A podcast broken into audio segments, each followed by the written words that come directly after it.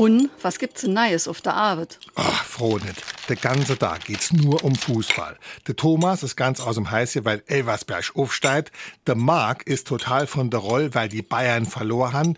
Der Michael kriegt sich nicht mehr in, weil Dortmund vielleicht der erste Platz macht. Und der Markus ist total geknetscht. Ey, warum dann das? Für wenn er halt der dann? Er fährt der FC. Die haben aber traditionell nix gerissen am Wochenende und können fast nicht mehr aufsteigen. Was heißt denn fast nimmi? Geht's noch oder nicht? Nee, das ist kompliziert. Es geht nur noch, wenn sie jetzt am Samstag der Hemge Köln gewinne, aber auch nur dann, wenn all andere verliere oder so ähnlich. Auf jeden Fall haben sie selber es Heft nimme in der Hand. SR3. Warum wir so reden. Wie man schwätze.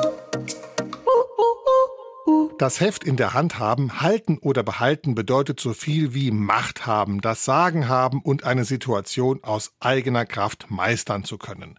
Was könnte wohl in diesem Heft an klugen Ratschlägen drinstehen? Nix, denn mit einem Schreibheft hat das überhaupt gar nichts zu tun.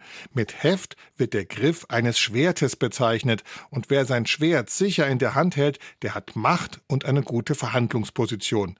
Wird das Heft aus der Hand gegeben, dann sieht es mau aus. SR3.